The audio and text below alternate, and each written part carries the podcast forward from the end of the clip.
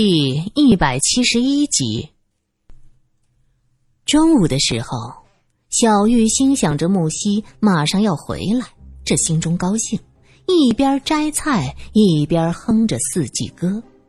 突然，一双枯瘦的手从后面一把抓住他的胳膊，一个沙哑的声音问着：“你拿了什么？”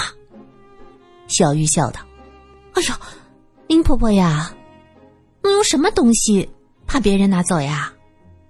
明婆婆恨恨地说：“把照片还给我！”不给。小玉起身，脖子挺得直直的，很有点宁死不屈的味道。明婆婆表情狰狞：“把照片还给我！你这个老东西，搞的什么鬼呀？”你怎么会有我们太太的东西？你今天不说清楚，你不要想拿回去的。小玉不依不饶，明婆婆恶狠狠的瞪着她，松开手，哼了一声，转身就走。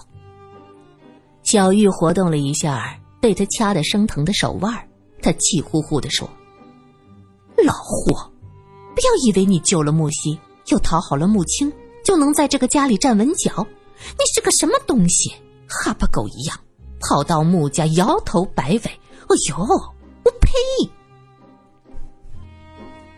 中午的时候，穆先生还是没有回来，穆家就只剩下将自己关在二楼走廊尽头的穆太太，厨房忙碌的小玉和坐在后院晒太阳的明婆婆。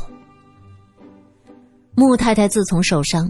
这一年来，脾气秉性变化很大，胃口也很古怪，有时候中午或者晚上都不吃饭。小玉做好饭去敲门，穆太太在里头冷冷的问着：“做什么？”太太，吃饭来。小玉恭敬的说着：“不吃了。”小玉劝道：“太太呀，不吃饭是不行的哦，不吃饭胃受不了。”要得病的呀！砰的一声，什么东西被扔在了门上。小玉往后退了一步，看着门，摇摇头，下了楼。下了楼，来到餐厅，却看到明婆婆已经坐在那儿吃上了。小玉大怒，指着明婆婆骂道：“哎，你算个什么东西？我做好饭，太太还没有吃呢，怎么能喂你这个流浪狗？”明婆婆也不理她，自顾自继续吃饭。小玉火了，上前一把夺过明婆婆的饭碗，嘴里叫道：“我吃吃吃，我叫你吃这个饭，我宁可给正好路过要饭的，也不给你这个装模作样的。”明婆婆冷笑：“哼，你是什么东西？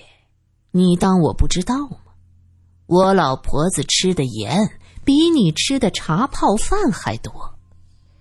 你看穆先生的眼光，就跟个钩子似的。你真当别人是傻子？一口一个我的木西，你记住了，那是你家木西小姐，自己一屁股屎，还有脸说别人？小玉愣住了。他从来就没想过，自己隐藏的这么深的感情，竟然被一个才来穆家几天的老妇人看穿。接下来，他就是深深的害怕。既然明婆婆能看出来，那么先生、太太呢？我的天哪！他还以为自己的心事从来就不被人知道呢。可是，也许早就被所有人看得清清楚楚。小玉双手蒙在脸上，羞愧难当啊！明婆婆起身，嘿嘿的冷笑一声，扬长而去。小玉捂着发烫的脸，好一会儿，看到桌上的饭菜，她突然醒悟过来：我白在穆家这么多年，竟然被这个死老婆子一下就怕成这样，真丢人！不行，我要找她算账。小玉看着桌上被明婆婆吃过的饭菜，越来越生气。她气呼呼的杀到后院，马上就要到后院，却看到明婆婆远远的走过来。小玉急忙躲在一边，看她要做什么。明婆婆挎着个小包袱出门，小玉心道：“好啊，趁着今天家里没人，不知道偷了什么出去，我就跟着你，我看你这个老货能玩出什么花样。”小玉一路悄悄的跟着，只见明婆婆从穆家出来，招手上了一辆黄包车，小玉跟在后面。看到这辆黄包车刚好跑过来，就伸手叫道：“哎，跟上前面的车子。”明婆婆在龙华寺附近下了车，小玉心道：“原来是来烧香拜佛，好啊，老东西，我就看看你葫芦里卖的是什么药。”明婆婆走进龙华寺，先去了大雄宝殿烧香，小玉离得远。也听到大雄宝殿里传过来阵阵梵唱，像是里边在举行法会。很快就吸引了很多香客围在门前。小玉藏在人群中，见明婆婆走到殿前师傅那儿说了些什么，接着掏出钱来，双手奉上。那师傅点点头，提笔在一张纸板上写了几个名字，接着叫一个小和尚。捧着那张纸板进到大殿里边去了。明婆婆站在门前看着，她伸手在眼睛上抹了两下，才夹着包袱出来，边走边回头，一副的依依不舍。等到明婆婆走远了，小玉挤进来说道：“哎，师傅呀，方才那个老婆婆过来做什么的？”那和尚坐在门前。面前案条上摆着笔墨纸砚，他闻言斜了小玉一眼，伸手在条案上敲了敲。你要写超度牌位，就拿钱过来，别在这儿妨碍别人。小玉的眼睛一翻，嘴巴不饶人。哦呦，你个出家人，怎么那么势利呀？哎，你逼着人要钱的？那我就想知道。刚才那个老太婆写的是谁人的名字呀？那和尚火气也大。我这里是给法会写牌位，你不写就别妨碍别人。去去去去去！说着，大手一挥，将小玉推到了台阶下。小玉气得骂道：“个小次郎，良心被狗吃了！”他气呼呼走出了龙华寺。这时，明婆婆已经走得没影儿了。小玉郁闷的往回走，心想也不晓得这个死老太婆是给谁写超度牌位，鬼鬼祟祟，一看就不对劲儿。小玉走了一会儿，路过一片林子，突然从里面传来一个沙哑的声音：“跟了我一路，你累不累？”小玉大惊失色，原来自己早就被明婆婆发现，她强自镇定道。你，你你做了什么见不得人的事情，还怕别人发现呢？明婆婆笑了，你过来，你过来，我告诉你，那牌位上写的是什么？小玉心道：我一个年轻人，还会怕你这个老太婆吗？说着就走过去。小玉走进那片树林，明婆婆向她招手。小玉问：“你说吧，你到底……”啊！小玉张大了嘴巴，眼睛瞪得圆圆的，却发不出任何声音。一把匕首扎进了她的腹中。明婆婆盯着她的眼睛，冷冷的笑着：“你实在是太多事儿了。”早点把照片还给我，不就完了吗？小玉不敢相信的看着明婆婆，她现在后悔了，他后悔自己为什么非要拿走那张照片可是，一切都晚了。他倒在地上，只觉得血在汩汩的流出来，身子越来越冷，脑子也是木的。眼瞅着一只脚踢了踢他，然后踏踏他他的远去了。幸好今天是周六，苏三和玉伟用了一个上午的时间和穆先生谈话，木西则是安安静静的和穆青坐在一起。这时，苏三才发现，其实木七和木星长得并不是很像，只是大体轮廓相似。开始觉得像，只是因为穿的衣服是一样的缘故。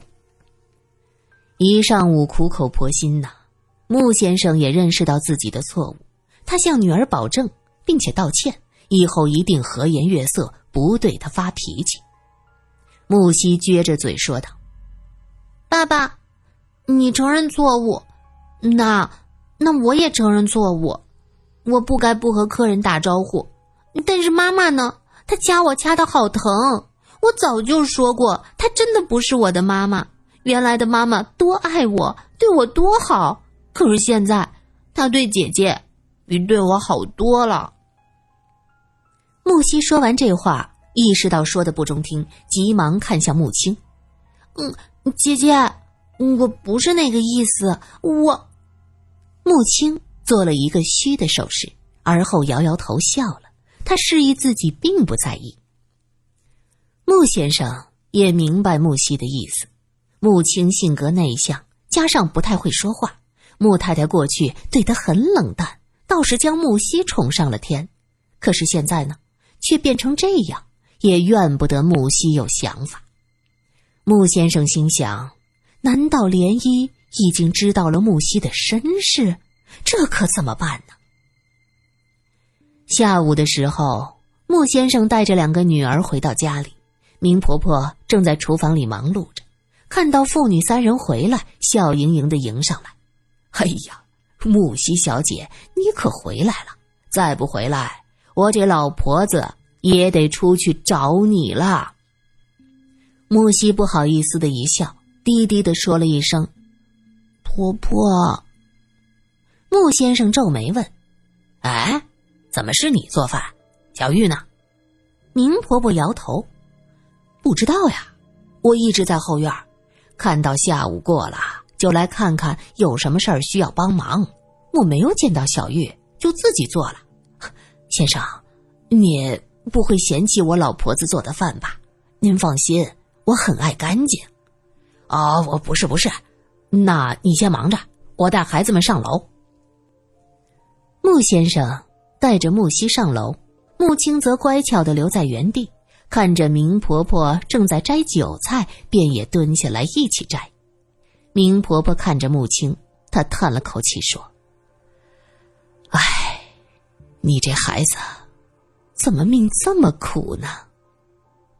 穆青不解的看向明婆婆。不知道她这话是什么意思。望着穆青那双清澈明亮的眼睛，明婆婆这才察觉自己说错了话。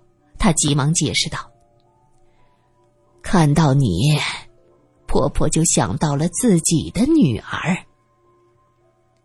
穆青的眼睛忽闪忽闪，充满了疑惑。她比划了一下：“婆婆，你的女儿。”现在在哪里？明婆婆叹了口气：“她不在了，死了。”穆青伸出手抱着明婆婆的脖子，轻轻的蹭了一下。明婆婆拍拍她的手说：“我女儿也不会说话，书读得好，和别的小男一起读书，学的比他们好多了，还读了教会的女中。”我原本打算卖了家里的地，供他读大学，可是他出了事儿，死了。唉，明婆婆叹了口气，目光充满了惆怅。她看着穆青，一字一句的说着：“楠楠呐，你是个乖楠楠，你可得好好学习，不要交坏朋友，也不要胆子那么小。”再胆大一些，别叫人欺负了去，啊！穆青不知道他这话是什么意思，可是明婆婆那么期待的看着自己，穆青就只能重重的点了点头。这时，楼上传来了一声尖叫，是穆太太的声音。穆青吓了一跳，惊恐的盯着明婆婆，后者则抓住穆青的手，说着：“楠楠，别怕，滚出去。”穆太太的声音传过来：“莲姨，你别这样，你怎么能这么对木西说话？”我就说，你不是我妈妈。木西带着哭腔喊着，母亲担心极了，急忙就要冲上去。明婆婆连忙抓住她的手说：“你上去能做什么？”接着就是木西啊啊的叫了几声，门被重重的关上。很显然，穆先生和木西被赶了出来。过了一会儿，穆先生垂头丧气的走下来，看到这一老一小表情各异。他叹了口气说：“哎呀，做饭吧，我是真的饿了。”这天晚上，小玉没回来，穆太太也没有下楼吃饭。明婆婆端着托盘上去送饭，穆太太在屋子里说：“放在门口吧。”木西很显然怒气没有消。吃饭的时候一声不吭，气鼓鼓的。要吃完之后才想起来，一直没见到小玉。他问道：“娘姨呢？”明婆婆摇头：“不知道，下午就没见到她。”穆先生说：“你娘姨那么大的人了，丢不了，可能回乡下去了，明天就会回来。”是这样吗？木西将信将疑，因为小玉从来就没有这样不声不响的离开。过去回乡下的时候，都要提前一天打好招呼。难道是因为家里有了明婆婆，她就放心的回乡下了，谁也不告诉了？第二天早上，一家人围着桌前吃饭，穆太太的早餐依旧是明婆婆送到房间里的。就在这时。门前传来车响，接着大门被重重的敲响。不知道为什么，木西只觉得心中咯噔一下，他放下手里的水煎包，惊恐的看着穆先生。明婆婆从厨房快步走过来说：“哎呀，我去开门，是谁呀？这么大早敲门？”明婆婆打开门。门前站着一个风神俊朗的男子，他的身后还有一个戴着鸭舌帽的年轻人。先生，您找谁？明婆婆想要将人拦住，可那个人不理她，径直往里走。他身后的年轻人说道：“我们是警局的。”警察一大早上门，穆先生在屋里听到就觉得事情不妙，他急忙站起来问：“呃。”警察先生，有什么事儿吗？罗隐看了看吃饭的男人和两个女孩一眼，他问道：“凌小玉是你们家的？”“呃，对的，对的。”穆先生忙不迭的点头。他怎么了？木西的心里升起了一种不祥的预感。他死了。罗隐的回答简单明了。